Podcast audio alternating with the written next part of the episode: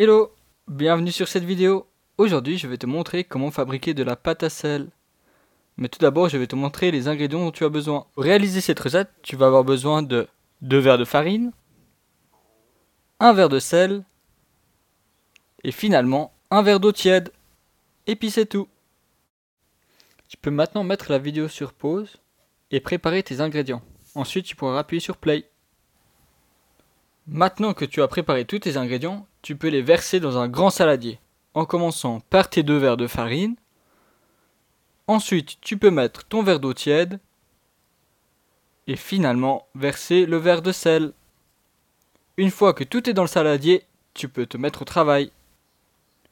Ton travail maintenant, c'est donc de mélanger tous les ingrédients pour obtenir une belle boule de pâte bien lisse. Tout comme moi, ne t'arrête surtout pas de mélanger. Comme tu peux le voir, je n'ai toujours pas de belle boule bien lisse. Alors je continue à mélanger, mélanger, mélanger, jusqu'à ce que j'ai ma petite boule bien lisse.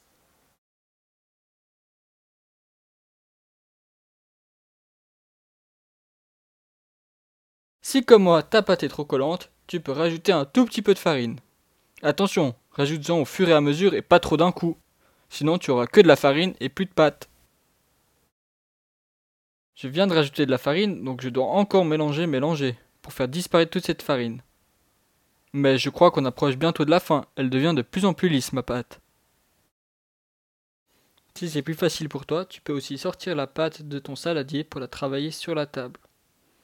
Comme je vais le faire maintenant. Attention, la pâte à sel risque de salir ta table. Alors tu peux mettre du papier journal dessus pour la protéger.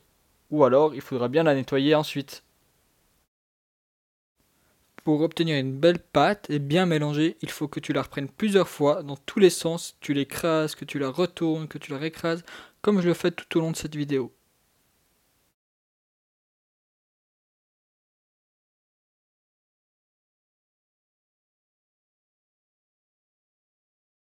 Regarde bien à quoi ressemble ma boule de pâte et si la tienne ressemble à peu près à la mienne, c'est que tu as terminé.